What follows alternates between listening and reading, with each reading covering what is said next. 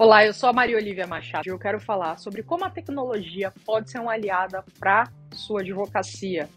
E ela já vem aí remodelando o modelo de negócios jurídicos nesses, né, nesses últimos tempos. E qualquer um aqui que duvide da tecnologia, dessa capacidade de transformar uma indústria, pode olhar para o passado que andava um pouco mais devagar, quando cartas eram enviadas, envelopes com selos, as respostas levavam algum tempo para chegar e a gente perdia muita informação nessa velocidade de troca de conhecimento. Mas essas experiências agora acabam aí pertencendo a um passado de cor sépia, porque a nossa vida foi completamente transformada pela internet, que se você parar para pensar, tem apenas um pouco mais aí de 50 anos de vida. E é impressionante pensar como essa modesta proposta de sistema de gestão de informação é hoje parte indispensável de uma infraestrutura global de comunicações. O smartphone também acaba sendo outro exemplo disso, com a vinda em 2007 do iPhone, que revolucionou as nossas vidas. Então, contra esse pano de fundo, simplesmente não tem razão para um advogado pensar que essas histórias da internet, do iPhone, não funcionarão de maneira semelhante ao alterar, e já vem alterando, esse ambiente operacional numa velocidade cada vez mais assustadora. Então, eu pretendo demonstrar aqui no restante do vídeo esse mar de mudanças que vem varrendo a profissão do direito, o desafio que está diante de nós, que é tão multifacetado e o meu ponto de vista formidável. Mas a minha mensagem aqui para você é essa: se a gente começar a pensar mais profundamente agora sobre esses impactos que a tecnologia está tendo sobre a profissão jurídica e não deixar essas mudanças necessárias serem tomadas lá para frente, até um momento doloroso, né? essa adaptação é, pode dar a chance da gente salvaguardar um futuro em que a gente pode continuar desempenhando um papel importante na prestação desse serviço vital para a nossa sociedade. Bom, eu vou começar aqui delineando as principais mudanças que vêm ocorrendo ao nosso redor. Eu vejo isso sendo manifestado pelo menos de três maneiras tangíveis. A primeira diz respeito a essa proliferação massiva de novos produtos que se tornam disponíveis para todos os atores da profissão jurídica. Os advogados estão cada vez mais aptos a contar com uma série de programas digitalizados para realizar uma série de tarefas jurídicas. Por exemplo, na atividade de revisão de documentos, plataformas avançadas podem combinar aí algoritmos de reconhecimento de padrões, análise estatística e aprendizado de máquina não supervisionado para ler, entender e aprender com interações que foram anteriormente realizadas entre esses advogados e, documentos da inteligência artificial. Todos esses recursos acabam permitindo que o programa sinalize com notável precisão as possíveis áreas de preocupação em um contrato, e a experiência tem mostrado que ele pode reduzir em até 85% o tempo necessário para essa revisão. Ou considera aí a área da pesquisa jurídica. A gente vê vários escritórios de advocacia internacionalmente já aí é, contrataram o Ross, né, que foi o, o primeiro advogado robô do mundo, é, com inteligência artificial para poder entender as consultas de pesquisas feitas em linguagem natural, recuperar as passagens precisas em precedentes relacionados às consultas e conseguir fazer uma classificação com base na pontuação de relevância.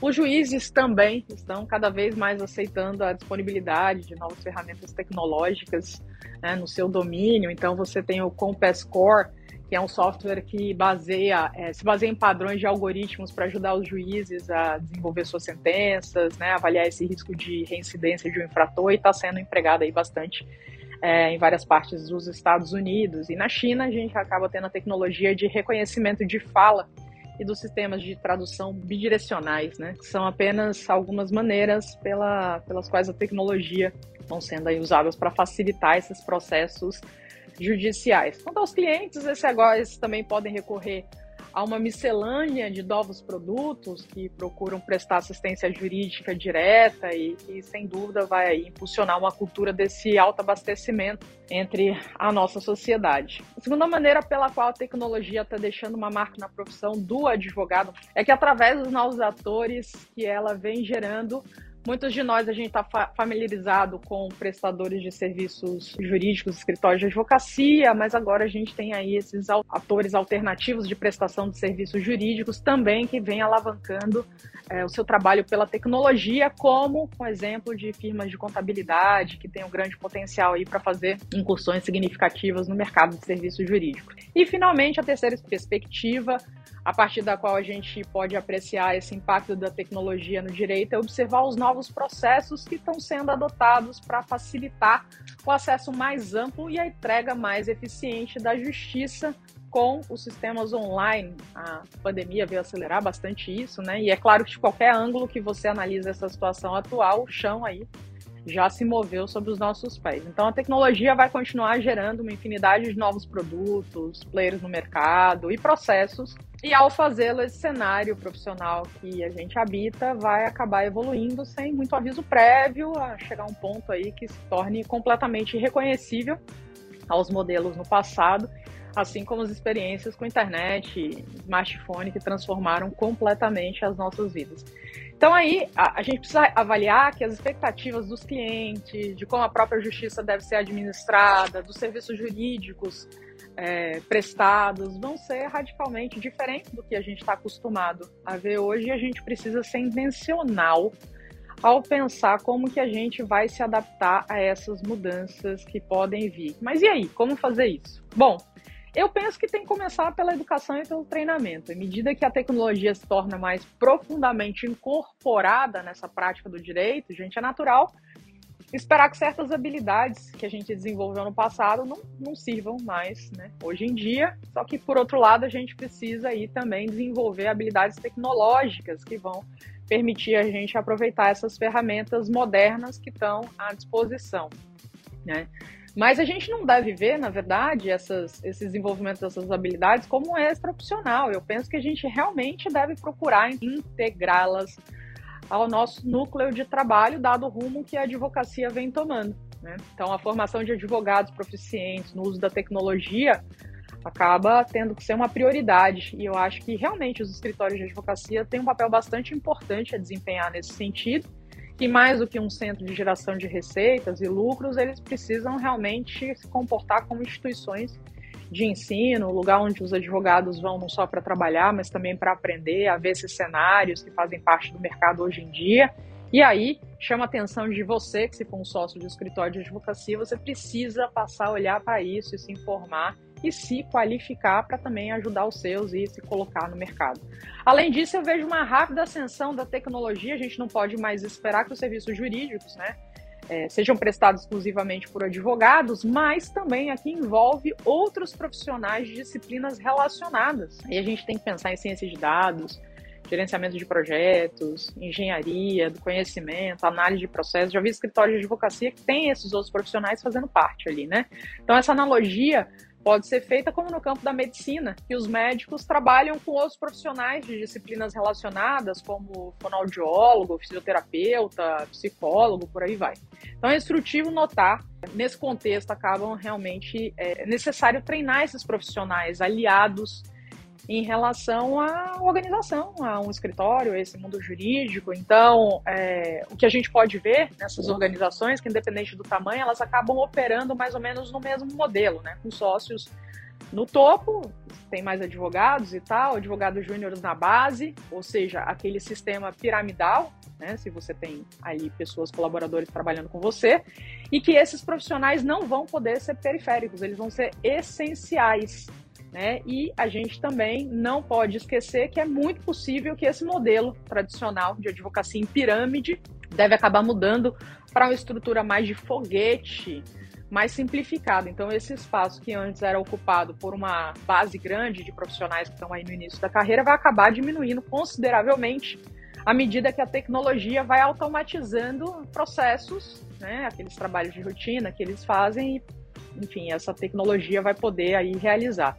Ao mesmo tempo que a gente pode esperar que parte desse espaço seja preenchido por uma mistura de profissionais é, aliados do jurídico, não trabalhando apenas em apoio, mas também ao lado dos advogados, pela sua própria experiência em tecnologia, gestão de negócio, planejamento de processo, tudo isso se torna importante para você entregar mais valor para os clientes. E se esse é o futuro do escritório de advocacia, eu sugiro já que aqueles que ocupam aí cargos de alta administração tenham aí esse, esse olhar, essa visão para compreender os seus modelos né, de negócio, de carreira, de remuneração, tudo isso é importante. A segunda mudança também que vem ocorrendo em nível de indústria é que os escritórios de advocacia tradicionais não podem mais reivindicar esse monopólio da prestação dos serviços jurídicos por conta desses players aí alternativos que vêm prestando serviço e que surgem trazendo uma abordagem diferente também precisa abordar essa questão da regulamentação. Né? Então, a propósito, como muitos distinguimos praticamente informações jurídicas, é, como a gente vai distinguir essas informações jurídicas de conselhos dessas máquinas, né? Quem, quem teria essa responsabilidade de tudo isso daí? Então, adotar uma atitude laissez-faire nesse contexto parece um tanto quanto irresponsável porque essa proliferação descontrolada desses novos atores e produtos podem acabar levando uma queda na qualidade é, geral desses serviços jurídicos prestados. Ao mesmo tempo, uma abordagem muito pesada pode acabar correndo o risco de sufocar a inovação. Então, os reguladores vão ter aí que pensar cuidadosamente sobre como encontrar um equilíbrio adequado, e isso não vai ser fácil, mas é, não é um motivo para adiar esse exercício que é necessário. Então, e a presença de novos produtos e players no mercado jurídico também alimenta essa terceira área que a gente vai ter que considerar, né? Os valores e a ética da profissão jurídica. Então, a gente sabe aí que a OAB é rigorosa nesse sentido. É, a gente é formado por uma série de valores compartilhados que vai ser mais difícil de sustentar à medida que essa fraternidade legal vai se tornar mais heterogênea. Então, à medida que mais atores não jurídicos assumem funções no setor jurídico, vai acabar surgindo uma questão de saber o que se pode esperar, é, como identificar esses valores ideais da prestação de serviços jurídicos e assim como é que a gente vai fazer para garantir tudo isso. Então é claro que ainda há muita coisa para ser discutida nesse sentido, mas se a gente juntar tudo isso, eu acho que a maioria de nós vai acabar concordando que, que realmente a, a, profissão jurídica vem se aproximando aí de, de uma mudança grande, uma encruzilhada, e os nossos passos futuros serão cruciais aí nesse caminho. Mas independente de quais forem, eu espero que a gente concorde também que o maior erro não seria ficar paralisado agora, sem fazer nada. Então, deixar o medo da mudança de lado, desejo de proteger interesses adquiridos, esse senso inflado de ego, né? E realmente buscar é, como é que a gente pode se adaptar nesse sentido para usar a tecnologia como aliada e não deixar que a inação seja terrível.